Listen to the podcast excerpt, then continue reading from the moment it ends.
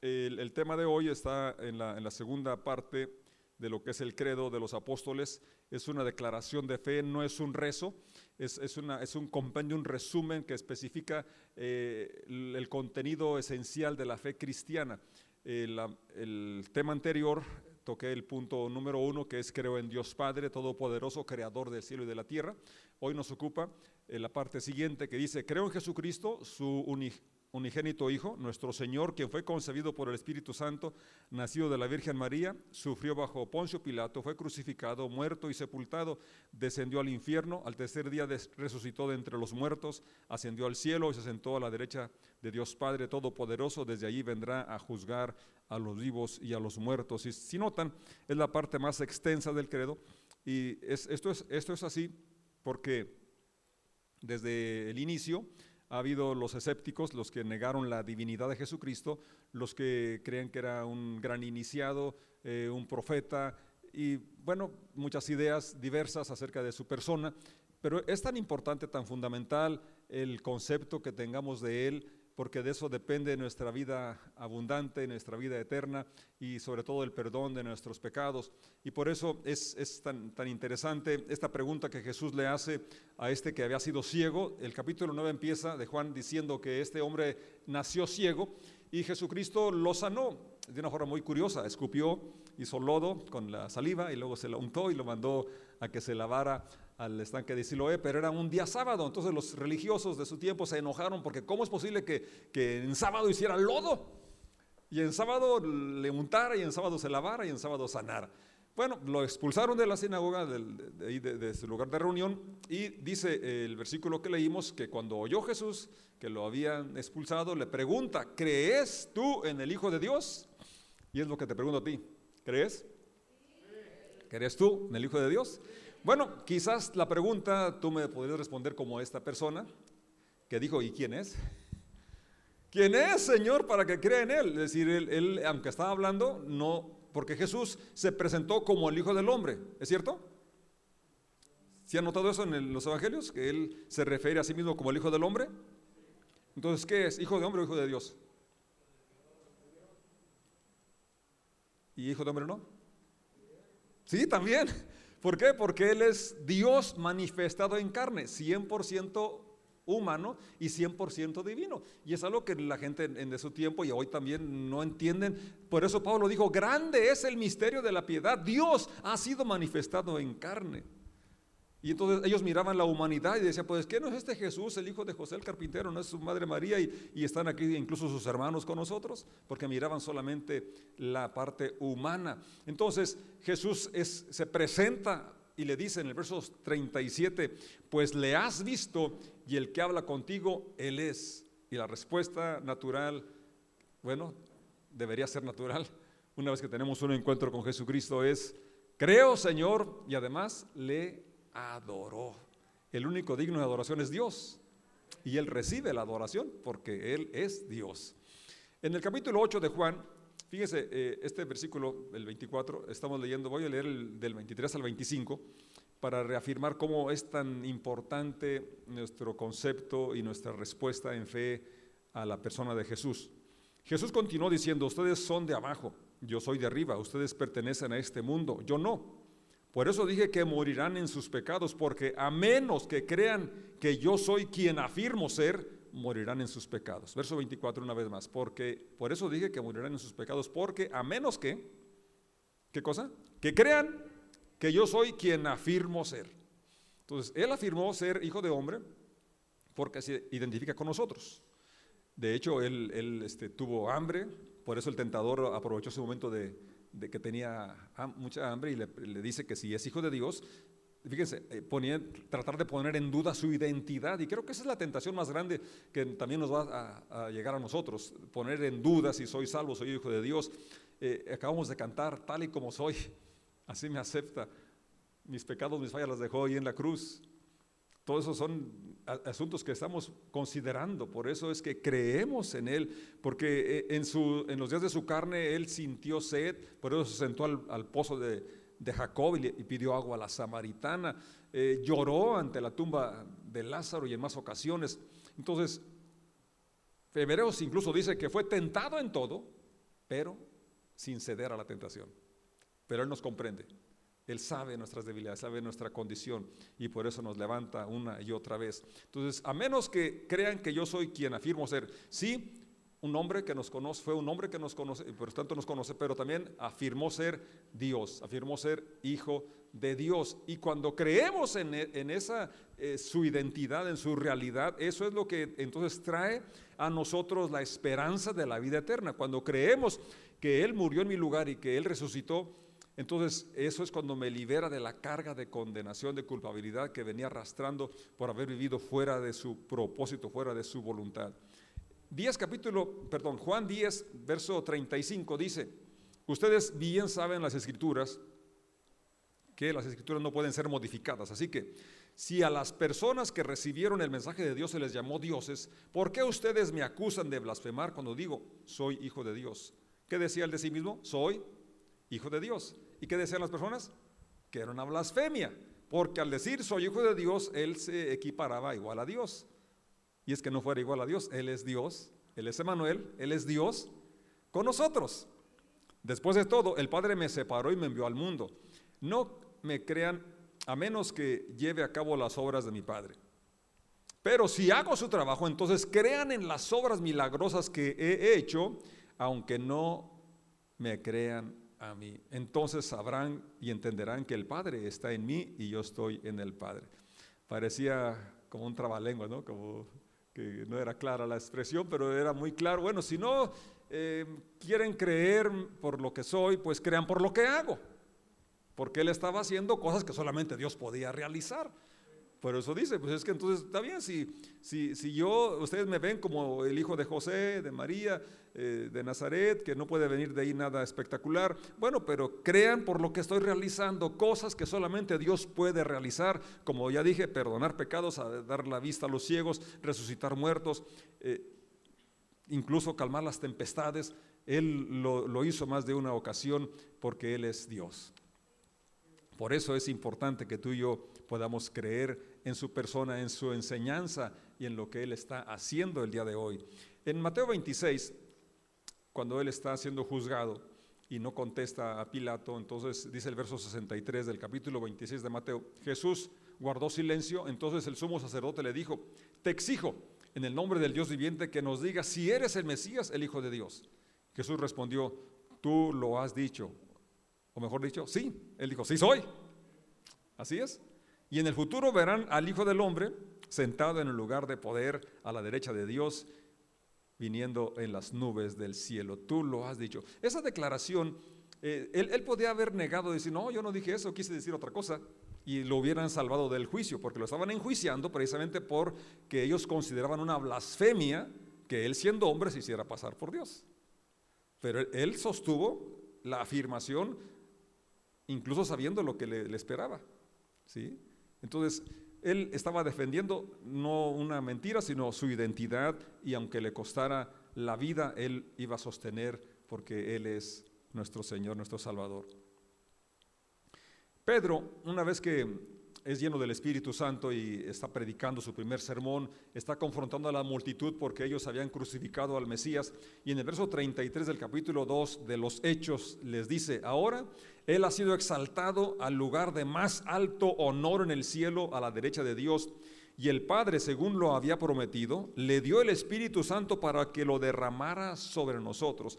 Pedro está haciendo una declaración muy clara que Jesucristo es quien derrama el Espíritu Santo sobre nosotros, es quien nos bautiza, como Juan ya lo ha anticipado, con el Espíritu Santo, tal como ustedes lo ven y lo escuchan. Y más, más adelante en el verso 36 dice, por tanto, que todo Israel sepa, y también todo San Francisco, todo Guanajuato, todo México, todo el mundo, sin lugar a dudas, que a este Jesús a quien ustedes crucificaron, Dios lo ha hecho tanto Señor como Mesías. Él es Señor y el Cristo, el Mesías, el ungido que se esperaba, la esperanza que tenía Israel, ahí estaba contenida en Jesucristo. Él es el Salvador, pero también es el Señor, el dueño. Y en el capítulo 4, verso 12, también no puede ser más claro cuando dice, y en ningún otro hay salvación No hay otro nombre dado a los hombres bajo el cielo en el cual podamos ser salvos. Solo en el nombre de Jesucristo nuestro Señor. El capítulo 10, Pedro sigue en otro discurso y dice, y nosotros, los apóstoles, somos testigos de lo que Él hizo por toda Judea y en Jerusalén. Lo mataron colgándolo en la cruz, pero Dios lo resucitó al tercer día. Después Dios permitió que se apareciera, no al público en general, sino a nosotros, a quienes Dios había elegido de antemano para que fuéramos sus testigos. Nosotros fuimos los que comimos y bebimos con él después de que se levantó de los muertos. Fíjate, Pedro y los otros anduvieron con él y comieron, bebieron eh, en muchas travesías, eh, mirándolo hacer milagros y todo lo que enseñó. Pero también después de la resurrección aquí dice que ellos comieron y bebieron, porque Jesucristo eh, quiso que vieran que su cuerpo que había resucitado no era un espíritu solamente, sino que incluso podía comer y beber con ellos. Bueno, pero dice, el punto es este, el verso 42, y nos ordenó que predicásemos por todas partes y diéramos testimonio de que Jesús es quien Dios, a quien Dios designó para ser el juez de todos, de los que están vivos y de los muertos. 43, fíjate qué precioso versículo. De él dan testimonio, de Jesús, de Jesucristo. Todos los profetas, cuando dicen, a todo el que cree en Él se le perdonarán los pecados por medio de su nombre. A todo el que cree en Él se le perdonarán sus pecados. Yo experimenté esa bendición cuando tenía solo 11 años, pero ya era pecador. No solo porque nací pecador, sino porque ya había muchas maquinaciones pecaminosas en mi, mente, en mi corazón. Y yo experimenté esa, esperanza, esa liberación que Dios nos ofrece el día de hoy recibimos perdón de pecados. Y eso, cuando eres libre de la culpabilidad, es una carga que se quita, que por eso escribe el apóstol, de modo que si alguno está en Cristo es nueva criatura. Las cosas viejas pasaron aquí, todas son hechas nuevas. En Mateo 16 nos narra cuando Jesús les pregunta a los apóstoles que qué dice la gente acerca de él, que quién es él. Y le contestan, bueno, unos dicen que eres Juan Bautista, otros dicen que eres Elías, Jeremías o alguno de los profetas. Y en el verso 15, eh, él es muy directo, y ustedes, ¿quién dicen que soy? ¿Qué idea, qué concepto tienes tú de Jesucristo? Para ti, ¿quién es Jesucristo? Empezamos con una pregunta, si crees que es el Hijo de Dios. Bueno, Pedro rápido contesta y dice, el verso 16, Simón Pedro contestó, tú eres el Mesías, eres el Cristo, eres el ungido, el Hijo del Dios viviente. Mira la respuesta del Señor. Jesús respondió, bendito eres, eres bienaventurado, eres feliz, eres dichoso. Si tú como Pedro tienes esa, esa, concepción de, de Jesucristo, entonces eres feliz, eres bienaventurado, eres dichoso. Pero fíjate, no porque seas muy inteligente, no porque seas muy estudioso, sino ¿por qué? porque mi Padre que está en el cielo te lo ha revelado. Lo que tienes hoy, eh, tu conocimiento de Dios no es por la inteligencia, ni porque vas a escuchar al pastor José o, a otro pastor. No, es porque Dios, así como sanó aquel ciego, quiso sanar nuestra ceguera espiritual. Nos quiso revelar su amor, su plan, su propósito. Obviamente es importante que alguien nos hable, porque Pablo dice, ¿cómo creerán si no hay quien les predique? ¿Cómo predicarán si no fueran enviados? Pero tú y yo somos enviados. Entonces, hay, una, hay un equipo que formamos, ¿verdad? Dios nos manda a predicar y aquellos que son sensibles, humildes al mensaje, Dios nos revela su identidad, Dios nos revela su plan, nos revela su propósito. Ahora fíjate lo que sigue. Eh, una vez que le dice que Pedro tiene esa revelación de quién es Jesús, pero también le dice otra cosa, el verso 18. Ahora te digo que tú eres Pedro. Cuando tú y yo tenemos ese encuentro con Jesús y vemos su divinidad, su deidad, reconocemos que Él es Dios, que es nuestro Salvador, que es nuestro Señor. Ahora también tenemos un concepto claro de nuestra propia identidad, la cual encontramos en Jesús. Él dice que somos hechos sus hijos y es una identidad que nos sostiene, nos mantiene en cualquier circunstancia. Y dice el Señor, sobre esta roca edificaré mi iglesia. Y no se refería a Pedro, sino a la revelación de conocer quién es Jesús. La revelación de saber quién eres tú en Jesús también. Y de esa manera, eh, entonces dice, ni el, ni el, poder de la muerte podrá detenerla o conquistar a la iglesia. Te daré las llaves del reino del, del cielo. Todo lo que prohíbas en la tierra será prohibido en el cielo. Todo lo que permitas en la tierra será permitido en el cielo.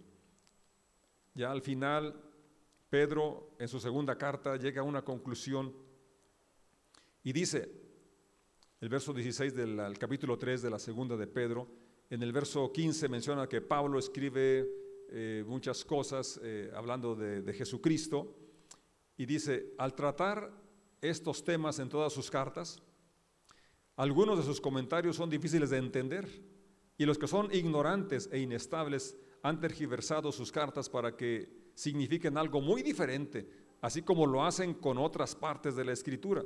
Esto resultará en su propia destrucción. Queridos amigos, con esto quedan advertidos. Es decir, eh, hay una advertencia desde aquel tiempo que habrá conceptos, doctrinas, filosofías que van a querer mermar, menguar o desviar, desvirtuar eh, la personalidad, la enseñanza y persona de Jesucristo. Y dice el verso, el, verso que estoy leyendo, el final del 17, así que cuídense mucho, o sea, estemos alertas, ¿no? Tenemos que juzgarlo todo y, estar muy atentos a que los comentarios o lecturas de otros escritores no mermen nuestra confianza en Dios, nuestra fe en Dios. Nuestra fe debe ser fortalecida, debe ser incrementada con el curso del tiempo. No sea que los engañe la gente malvada y ustedes dejen de creer firmemente en Dios. Dejen de creer firmemente en Dios. Lamentablemente, personas que se experimentan eh, que en un momento dado fueron firmes en su fe, en su confianza, y con el tiempo como que llegan a, llega a, ser, a menguar esa confianza que mostraban al inicio, lo cual debe ser a la inversa, debe ser en aumento. Nuestra confianza, una vez que estamos experimentando la fidelidad de Dios, hemos experimentado su amor, hemos experimentado su provisión, entonces nuestra confianza debería ser mayor que al inicio. ¿O no? Así es. Entonces dije, dice que si prestamos atención a filosofías, a comentarios que desvirtúan la divinidad, la realidad de Jesús, eso puede causar que nuestra fe deje de ser firme en Dios. Verso 18. Mejor dejen que el amor y el conocimiento que nos da nuestro Señor y Salvador Jesucristo los ayude a ser cada vez mejores cristianos. Esa parte final quisiera que la repitas conmigo. Los ayude a ser cada vez mejores cristianos. El transcurso del tiempo, el, mayor conocimiento de las escrituras, la, la, mayor revelación de la persona de Jesús debe traducirse en una vida más parecida a Jesús, en un estilo de vida más parecido a Jesús, en un carácter más parecido al de Jesucristo, es decir, como dice esta versión, mejores cristianos. Eso es la versión de mejores cristianos, que la gente diga, son cristianos. El título de cristianos a los evangélicos se los dio la gente que no era cristiano.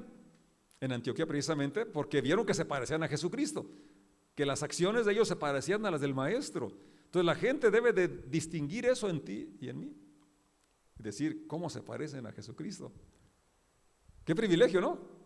Qué privilegio que, que, que así la gente pueda decir. Y luego termina su carta Alabemos a Jesucristo ahora y siempre. En otras palabras, Él es digno de la adoración, de la honra, hoy y eternamente, porque Él es Dios. Él es Dios. ¿Crees firmemente en Jesucristo? Que Él es el Hijo de Dios, que Él es tu Salvador, que Él es tu Señor.